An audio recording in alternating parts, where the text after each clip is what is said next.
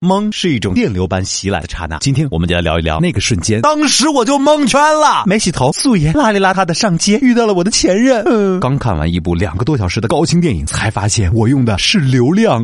抄我同桌的四十多道选择题的答案，回头发现第一题漏抄了。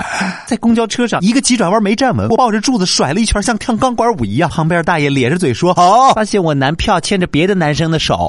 看《最强大脑》的时候，每一集我都是懵的。初中写了三年记叙文，高中练了三年议论文，结果高考考我写一封信。那天期末考试，我用我超凡的解题思路，一半的时间就把题目全都做完了，然后很潇洒的开始睡觉。终于等到交卷铃声响起的时候了，我一翻面，发现还有背面呢。那天我不小心把花盆给打碎了，才发现我辛辛苦苦养了大半年的多肉植物是塑料的。我跟我男神打闹着玩呢，咔嘣一声，胸垫掉出来了。开卷考试带错书了，整个年级就挂了我一个人。喝醉喝断片了，醒来发现给前任发了两百多条信息。那天的相亲对象是我刚分手的前任。英语完形填空没一个对的。有个礼拜五的晚上玩到一点多钟，醉醺醺的准备睡觉，忽然接到领导一个消息：小船，你的小船说今天没发。啊！